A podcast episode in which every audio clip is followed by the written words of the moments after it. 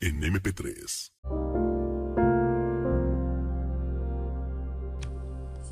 ¿Qué tal? Espero estén teniendo un buen día. En este episodio especial nos enfocaremos en el tema del hacking ético, lo que significa ser un hacker enfocado en el aspecto ético, para qué nos sirve y cómo podemos hacernos hackers éticos.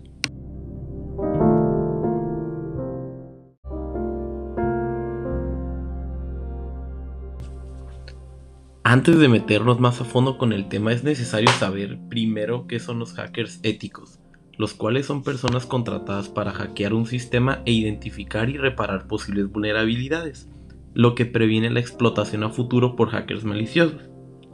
Actualmente dividimos a los hackers en tres tipos, los hackers de sombrero negro, los de sombrero gris y los de sombrero blanco. El hacker ético que se describió anteriormente es el hacker de sombrero blanco, el cual su objetivo es el de encontrar estas fallas en el sistema para poder solucionar y hacer el sistema un sistema más amigable y seguro. Los sombreros negros piratean sus objetivos por razones egoístas, como ganancias financieras, venganza o por el arte de causar estragos.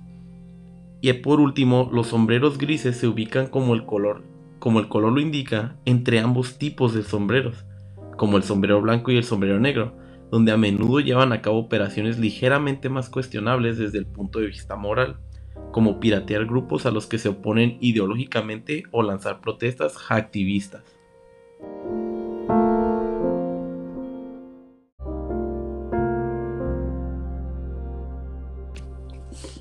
Muchos de estos hackers éticos lo hacen porque ese es su trabajo. Trabajan para empresas de seguridad cibernética o en departamentos de seguridad. Donde igual estos hackers usualmente los de sombrero negro hacen dinero a través de robo, fraude, extorsión y otros medios nefastos. Donde pues la pregunta viene a la mente, ¿es legal el hacking ético?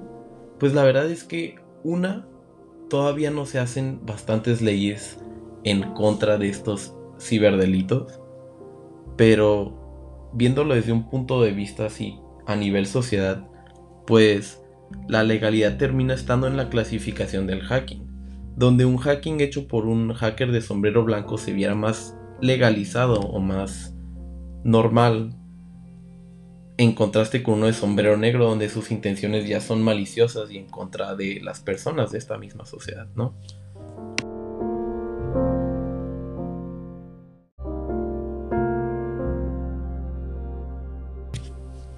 Ahora pasaremos a hablar más sobre la terminología de lo que hemos estado hablando. En sí lo que hace un hacker de sombrero blanco sí es hacking, pero se conoce más como pentesting, donde siempre es en cuanto al lado ético y su fin es buscar las vulnerabilidades de los sistemas de seguridad. En el momento que el pentesting deja de ser ético y se realiza por un fin de lucro o de malicia, se convierte en hacking, donde la definición de hacking ético pudiera ser mejor visto como intentar emular lo que haría un hacker de sombrero negro para poder saber por dónde empezar a buscar estas vulnerabilidades. Los hackers maliciosos son igual de dañinos para la sociedad como los delincuentes, ya que existen una gran variedad de, delitos y crímenes que pueden llegar a cometer.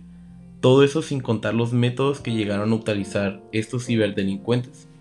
Un método que se usa muy a menudo es el del footprinting, el cual pudiera ser equivalente a una persona que te stalkea o te acosa, ¿no? Alguien que constantemente te está vigilando y analizando para poder juntar la mayor cantidad de información acerca de ti, para después usar esta información en tu contra para saber la mejor manera de atacarte. Donde estos crímenes llegan a cometer son fraude en línea, ya sea desde lograr conseguir tu clave para algún medio hasta robar tu información financiera hasta que pueden llegar a robar tu identidad. Pero ser hacker no es sencillo. Un hacker usualmente conoce muy bien las computadoras desde saber armar una a cómo operan cada una de sus funciones, al igual que tienen una gran variedad de herramientas a su alcance que les facilitan realizar las pruebas y sobrepasar estos sistemas.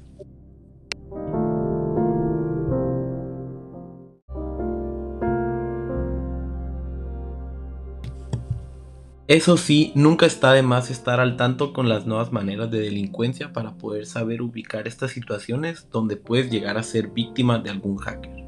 Así como siempre hay que estar al tanto de las mejores maneras de proteger nuestra información. Sin nada más que decir, muchas gracias por tu tiempo y por sintonizarte. Bonito día.